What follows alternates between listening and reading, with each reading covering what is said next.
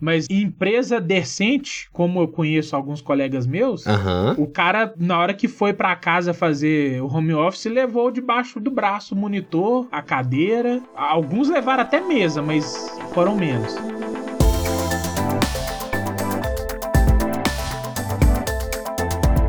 Sejam bem-vindas e bem-vindos a mais um episódio do Questão de Design. Eu sou o Heitor Amaral e estou aqui juntamente com o Pedro Guedes. Fala aí, Baluzão. E aí, pessoal, beleza? Meu querido amigo Balu, que já é amigo de vocês também, do coração. E nós viemos aqui hoje para trocar uma ideia sobre uma coisa que aconteceu na vida de muitas pessoas mais recentemente, que é o home office, né, velho? Sim. É, um monte de gente foi transferida para trabalhar em casa ou pediu para trabalhar em casa. E aí nós vamos responder essa pergunta que foi enviada pelo Michael Davidson ou Michael Davidson. É amigo seu, Baluzão? É amigo meu. É Michael? É Michael. É Michael, então Michael Davidson. Ele- trabalhou comigo na época do cara ninja lá da tablet. Ah, pode crer. Ele que tem um nome que ele quase nasceu chamando Michael Douglas. Ia ser um sucesso na festinha. Mas aí ele mandou pra nós essa pergunta, né, velho? Trabalhar de home office é melhor ou pior? E a gente vai discutir essa questão de design aqui hoje mais uma vez, como a gente faz toda semana. Mas primeiro, a gente entra no, no momento mais primeiro, momento mais antes, recadinhos rápidos. Lembrar todo mundo de seguir a gente lá no arroba questão de design no Instagram e mandar a sua questão de design, a sua dúvida ou sugestão lá, porque ela pode e provavelmente vai se tornar uma, um tema aqui do QDD. Convidar todo mundo também para acompanhar a nossa gravação ao vivo no canal do YouTube e pedir também para dar aquela inscriçãozinha que dá uma força, né, velho? Dá aquela moral. E reforçar que a melhor maneira de ajudar o nosso podcast é mandar o conteúdo para uma amiga e para um amigo, é o que a gente mais gosta, aquela indicaçãozinha pessoal. E além disso, se quiser dar um salve também, pode ajudar a gente lá no Padrim, que você manda um valorzinho pequeno, você dá uma moralzona pra gente e a gente te coloca também no servidor do Discord, rola altas discussões massas lá, é muito bom e possibilita que a gente continue melhorando sempre, né? E outra, assina o QDD no seu aplicativo de podcast que nós estamos em quase todas as plataformas. Exatamente. E todos esses links que o Heitor acabou de falar vão estar em todos os lugares disponíveis para poder colocar link. No Linktree, vai estar na descrição do episódio, vai estar no Instagram, vai estar na descrição do, do vídeo do YouTube, vai estar né, em qualquer lugar que tiver link. Tem link até no Stories. É verdade, é verdade. Em qualquer lugar que puder ter link, você vai achar um link para as nossas redes sociais, você vai saber como é que fala com a gente. E aí, Brunão, então vamos, vamos cair pra dentro então, né? A questão de design que foi colocada, a gente vai discutir aqui hoje é sobre a- o home office. Home office tal que se intensificou muito por conta da pandemia, né? Sim, É uma tendência que já vinha aparecendo e a pandemia acelerou em alguns anos uma coisa que já era inevitável. Vamos falar assim. Sim, a pandemia acelerou, mas com certeza era bem inevitável. Um colega meu, ano 2016 por aí, ele já estava querendo fazer home office trabalhando aqui em Belo Horizonte para uma empresa lá na Suécia. Que aí é um pouquinho diferente de home office. Antes, antes a gente chamava isso de trabalho remoto, né? Sim, sim. O conceito de home office tá um pouco atrelado assim, ó, o trabalho que você já tem, Isso. você já vai lá todo dia e eles falam, fica de casa agora. Sim. É, para mim, Dá na mesma no fim das contas, vamos falar a verdade. você tá trabalhando em casa, dá na mesma. É, eu acho que dá na mesma. É uma questão que já era inevitável, Balu, mas é que a pandemia deu uma acelerada e eu vou até falar por mim, ó. Eu já tinha sido oferecido de trabalhar de home office uma vez. E você não quis? Não quis, velho. Há muitos anos atrás, eu tive uma questão que eu precisei ficar 15 dias trabalhando de casa.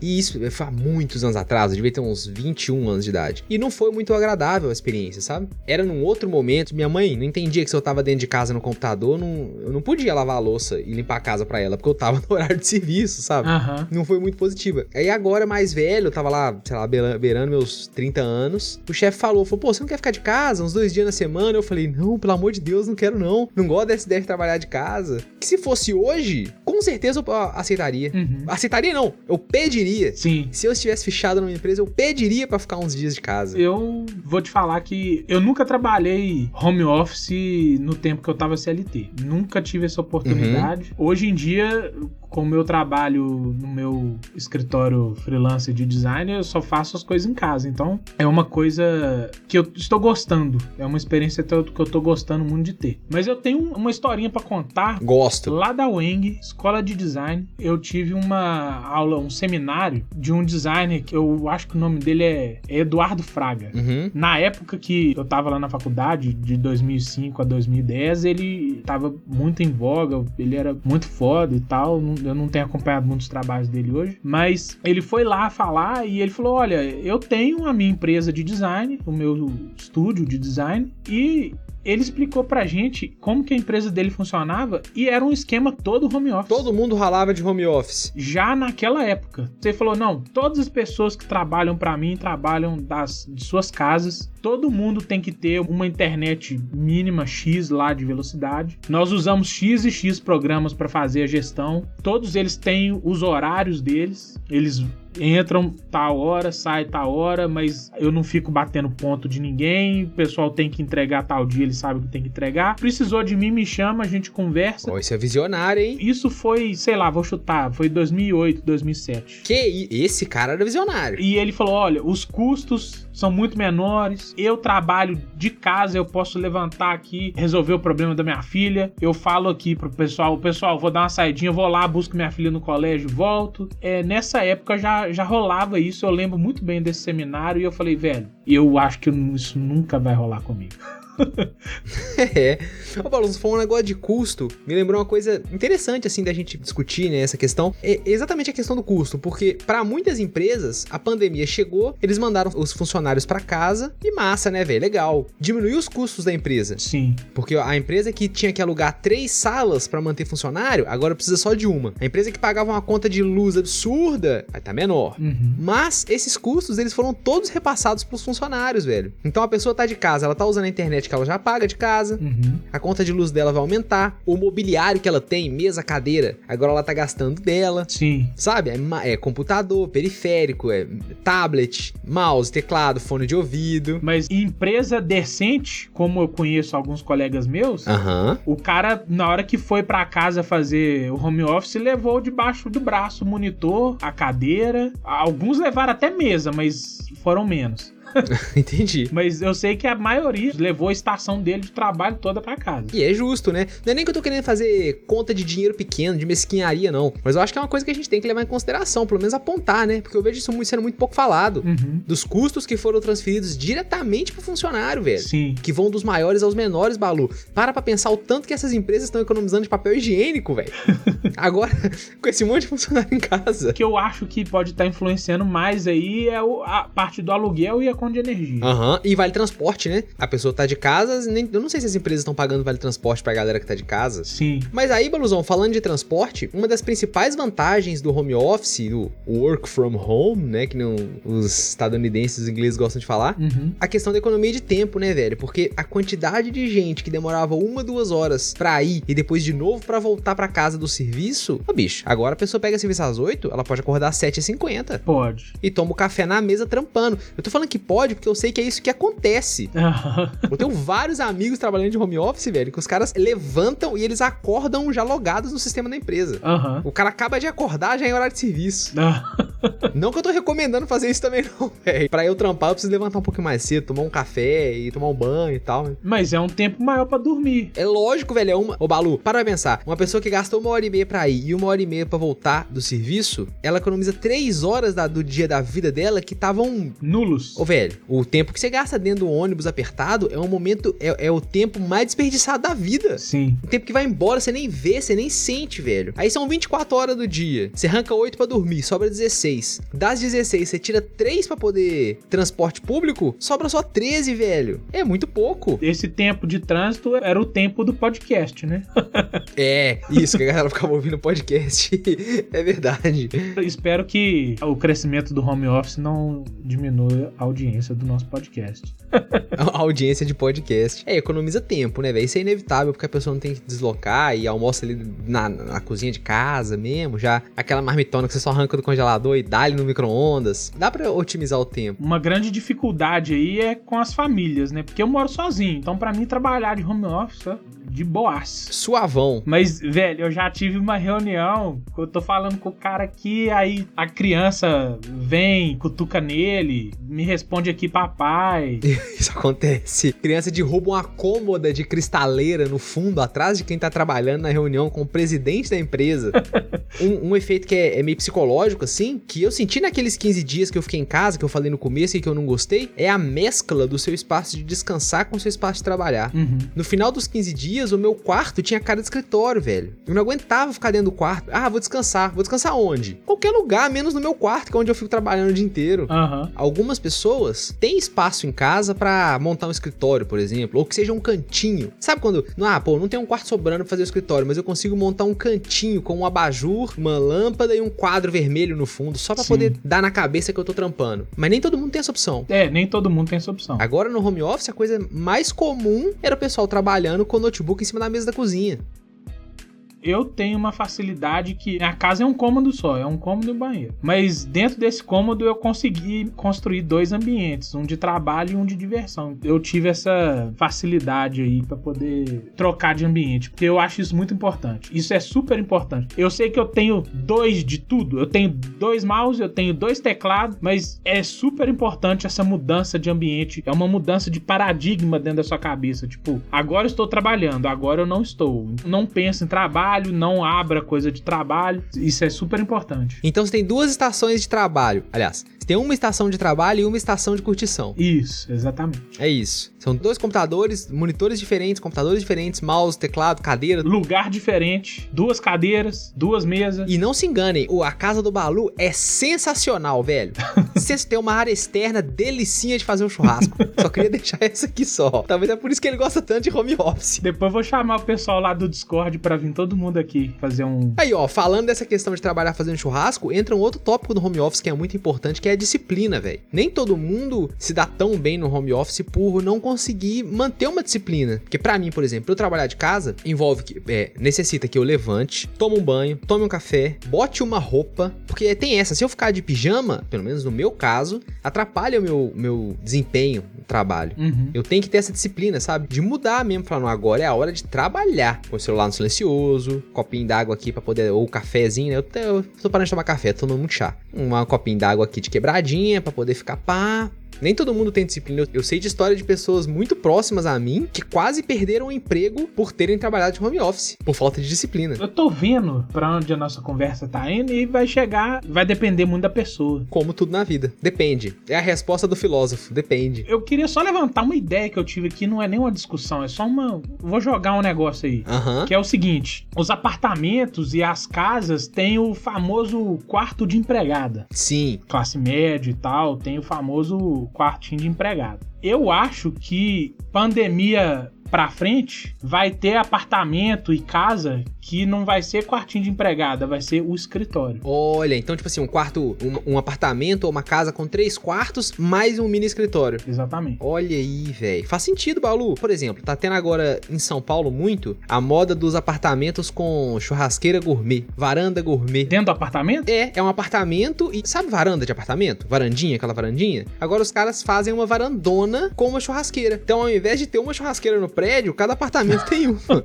sabe? É assim, é coisa de demanda, né? A demanda pediu, as construtoras estão fazendo e faz muito sentido o que você falou. Uhum. Os apartamentos terem um escritóriozinho dentro. É possível. Se não tiver uma área de coworking, mas como é apartamento, prédio, pode dar treta o trem mal, mal arrumado. É, é possível sim, viu, Baluzão? Vou, vou te falar que no apartamento que a gente morava no Brasil, eu e a Marina, a gente morava num apartamento que tinha três quartos. Então era um quarto pra gente dormir e nós fizíamos um escritório pra cada. Uhum. E faz toda a diferença, velho. Não, não, não é que faz toda a diferença. Eu não me senti um burguesinho. É gostoso, sabe? Você tem um espaço só pra você, assim. Não é que não tem como. Aqui, por exemplo, em Londres, nós estamos morando num esquema que é um flat que tem um quarto, uma sala, só que a sala é grande. Uhum. E aí na sala nós dividimos dois cantinhos, um pra mim e um pra Marina. E aí cada um tem o seu cantinho escritório, sabe? Aham. E que já tá bom, mas eu, eu não nego que às vezes eu, eu sinto um pouquinho de saudade de ter o meu escritório certinho, de poder fechar a porta, gravar podcast, sabe? Aham. Sim. Porque, por exemplo, a pessoa tá fazendo a reunião de home office em casa. A criançada não vai parar de, de- gritar, velho. Não vai. Né? Um escritóriozinho, você fecha a porta ali e dá-lhe. Fica bom. Saudades. Hashtag saudades.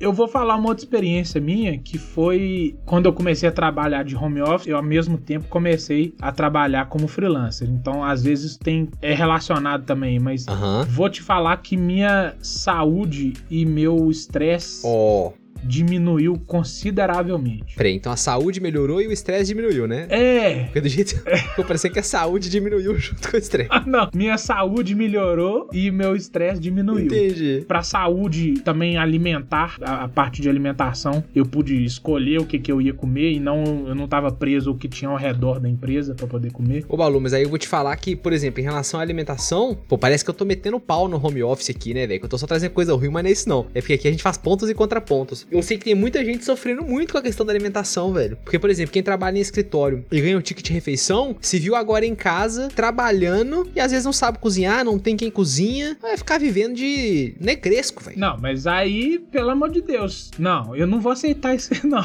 velho. Balu, mas é muita gente que não sabe fritar um ovo. Você não tem noção, não, velho. Velho. Nós somos homens despachados. A gente quer ter toda essa malemolência de poder chamar alguém pra nossa casa e poder servir um negócio pá, gostoso. Mas não é todo mundo que sabe fazer, não, velho. Galera que não sabe cozinhar um arroz, que inclusive arroz é mó difícil, mas não sabe fazer. Muitas pessoas estão na loucura. E aí tem outra. A gente tá levando na ideia esse home office lindo, maravilhoso que o, que o, o Eduardo Fraga lá, esqueci o nome do cara, dá pros funcionários, tem hora de entrar, hora de sair. Home office significou pra muita gente, pra muita gente, o chefe fungando na orelha até fora do horário de serviço. Ah, não, mas. Muitos chefes esqueceram que não é só porque o cara tá em casa, ele tem que estar acessível o tempo inteiro. Uai, mas o próprio funcionário tem que pôr limite nisso. Se ele deixa, o cara monta em cima, velho. Aí você tá falando que o funcionário tem que negociar com o patrão, velho.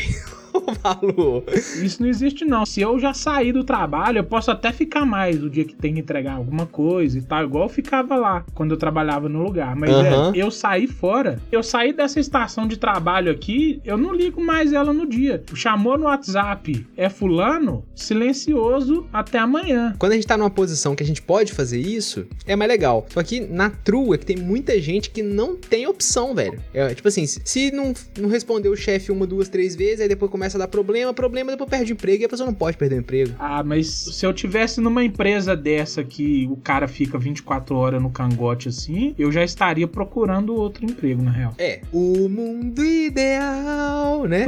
é mais por aí. Eu me comprometo a quando eu tiver funcionários, eu não chamar as pessoas fora do horário de serviço delas. Uhum. E, e também evitar ficar pedindo para as pessoas fazerem hora extra, viu? Donos de empresa. Nós estamos vendo vocês, não é porque você tá pagando a hora extra que tá legal, não, velho. As pessoas têm vida. Eu reconheço que o home office tem uma coisa muito ruim que é a burocratização maior ainda do que já tinha nas empresas. Ou seja, Isso aconteceu. Quero falar com fulano do setor de tecnologia. Ah, marca uma reunião. Ah, que dia que ele pode? Ah, daqui três dias. Tipo, acabou aquela. Você resolvia as coisas tomando aquele cafezinho. Você viu o cara levantando pra ir tomar um café, você levantava e ia atrás dele. Ô, chegado. E aí? Sabe aquela parada lá? Como é que nós vamos fazer aquele esquema lá? Ah, assim é bom, assim é tal. Essa conversinha de 10 minutos que resolve as coisas virou uma reunião de meia hora, uma hora lá no, no, no calendário da pessoa. N- Numa hora de emergência, aquela chegadinha do lado da mesa do camarada não existe mais, né? Não existe. Você manda mensagem, a pessoa responde na hora que for. A hora que ela quiser. E esse é um grande problema. Tem gente que é, assim, não vou falar que é ruim fazer isso, mas tem gente que é focadaço. Fica lá, tá trabalhando, tá trabalhando, e o WhatsApp do cara, ou seja lá o método de, de troca de mensagem, o troço tá pipocando. 500 perguntas de outras pessoas esperando a resposta dele pro pessoal continuar a trabalhar. E o cara, velho, não é culpa dele que ele é focadão, né? Mas faz falta se ele chegar lá, dar o tapinha no ombro. E aí, velho, como é que faz isso aqui? Aí resoluções imediatas, né, velho? Muito por conta também de reuniões excessivas. Agora, como as pessoas estão todas a um clique de, de entrar numa sala de reunião, eu não trabalho de home office fechado mais, né? Meus colegas que trabalham estão relatando que é reunião o tempo inteiro pra falar de qualquer coisa, velho. Reunião pra decidir quando que vai ter reunião. envolver pessoas que não precisam também. Chama 10 pessoas, sendo que as que decidem, as que são essenciais, são meio duas ou três. Aquela clássica da reunião que podia ser um e-mail, né? É, muitas reuniões, às vezes reuniões estendem mais, e aí, incrivelmente, a produtividade aumenta. é, você viu isso É. aí, né? Onde que tem falando que a produtividade aumentou no home office? Tem uma pesquisa falando que a produtividade aumentou, só que o bem-estar está em queda. Então as pessoas estão trabalhando mais, mas tem muita gente relatando que o bem-estar delas diminuiu e por motivos variados, né? No fim das contas, Balu, eu gosto de home office. Me parece que é um movimento imparável que vai aumentar e eu acho que a partir de hoje não só o trabalho, várias, várias, várias coisas vão ser em regime misto. Estudo, trabalho, sei lá, namoro, atendimento com profissionais de saúde mental, Uhum, consultoria. uhum. Cada vez mais e mais. Não sou daquela, daquele cara também que acha que tudo vai passar por home office. Eu acho que isso é irreal, porque eu vejo bastante valor de, de ver as pessoas, sabe? O que eu sonharia pra mim hoje é um trabalho misto. Que eu ficasse dois ou três dias em casa, de preferência três, e dois no escritório, pra poder ver as pessoas e fazer uma reunião ao vivo ali, pô, poder juntar todo mundo e fazer um brainstorm maneiro, com um monte de pedacinho de papel voando pro alto, escrevendo na mesa. Eu acho que o mundo inteiro vai passar por esse esquema híbrido, ainda bem. Você que é o fã de VR, daqui a pouco você vai estar junto com a pessoa no VR. Esses papelzinhos voando vai ser tudo dentro do VR, essa parada. Isso aí é fato. E não vai estar voando, vai ser um monte de papelzinho flutuando, uns gráficos 3D muito louco. Você vai ver, Balu. Me co- cola comigo no VR que nós vamos se dar bem. Um outro ponto é o seguinte: a pessoa que já está acostumada a trabalhar em casa, a ter o seu escritório, eu acho que é uma pessoa muito mais propensa a ser empreendedora. Olha que observação interessante, Balu. Por que você acredita nisso? Porque ela vê que ela consegue fazer as coisas sozinhas. A gente tá lá no, no escritório da empresa, usando a internet da empresa, a energia da empresa, trabalhando com os funcionários da empresa, no computador da empresa. Eu sou só um corpo presente dentro daquela máquina que funciona bonitinho. É um robô de carne e osso. Isso. Só que dentro da casa dela, fazendo coisas acontecerem, realizando tarefas, realizando, trazendo valor para a empresa que ela trabalha, dentro da casa dela, no computador dela, com as coisas dela, no ambiente dela, eu acho que isso pode gerar uma faísca de, de empreendedorismo nessas pessoas, entendeu? É só uma ideiazinha que eu tenho que isso pode acontecer. Então você está defendendo que o home office gera nas pessoas um senso de autorresponsabilidade Sim. que pode desembocar em empreendedorismo. Um achismo aí, não sei. É um achismo, não é? Alô, antropólogos, sociólogos. Fica aí uma pesquisa para qualquer pessoa que estiver fazendo TCC na área, Exatamente. né? De gração a consultoria do Balu em TCC aí, ó. Então é isso, Baluzão. E agora, antes da gente terminar, chegou o momento da nossa cerejinha do bolo, aquela, aquela canela que vai em cima do frappuccino. É um que- uma graça que a gente põe no final do episódio. Aquela coisinha legal. Hum, quer começar, Balu? Solta pra nós. Então a minha coisinha legal deste episódio é um site que chama Interactive Typography Cheat Sheet. O meu inglês é uma beleza. Como é que é? A tradução disso é o seguinte: é um guia de tipografia interativa. No, que doido, velho. Que doido. Eu tô abrindo aqui, velho. Muito doido. É mais para você saber um pouco sobre conhecimentos de tipografia. No site tem um texto de quatro linhas Uhum. e eu consigo selecionar partes das letras para saber qual que é o termo usado para identificar aquela parte específica. As fontes têm pedaços, né? Isso, é a anatomia da fonte. Um exemplo, fonte serifada. Cada pedacinho da serifa, ele te fala o que é aquilo ali. É isso? Isso, por exemplo, no T tem o braço, tem o pé, tem a serifa. Aí você vai no H, tem um me- um chamado abertura. Uhum. Repete o nome da ferramenta pro pessoal saber. O nome da ferramenta em inglês bruto e informal é Interactive Typography Cheat Sheet. Oh, ficou bom, Balu. Gostei, viu? Aham. A rainha tá chorando de felicidade lá no, no Palácio dos Buckingham. Massa. Gostei. Eu vou, vou dar mais uma estudada aqui pra saber, né? O pedacinho das letras. Aí, Baluzão, a minha indicação é um site, serviço, aplicativo web que chama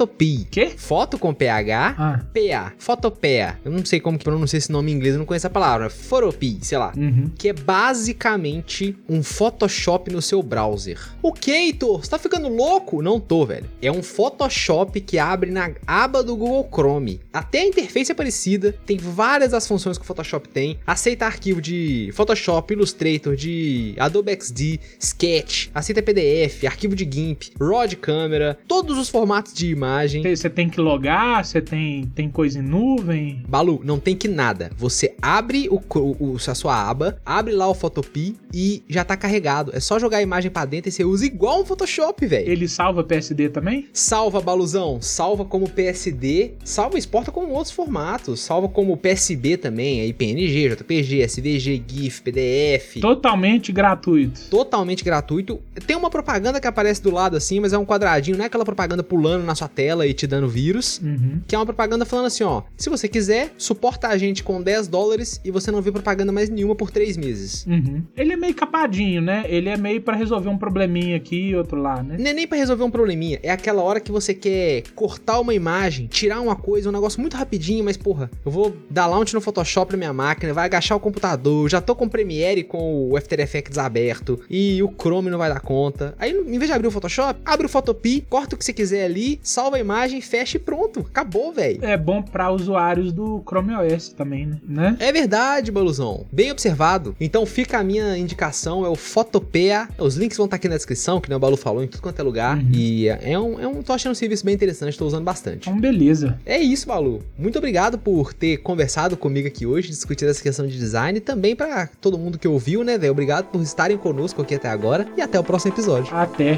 Falou!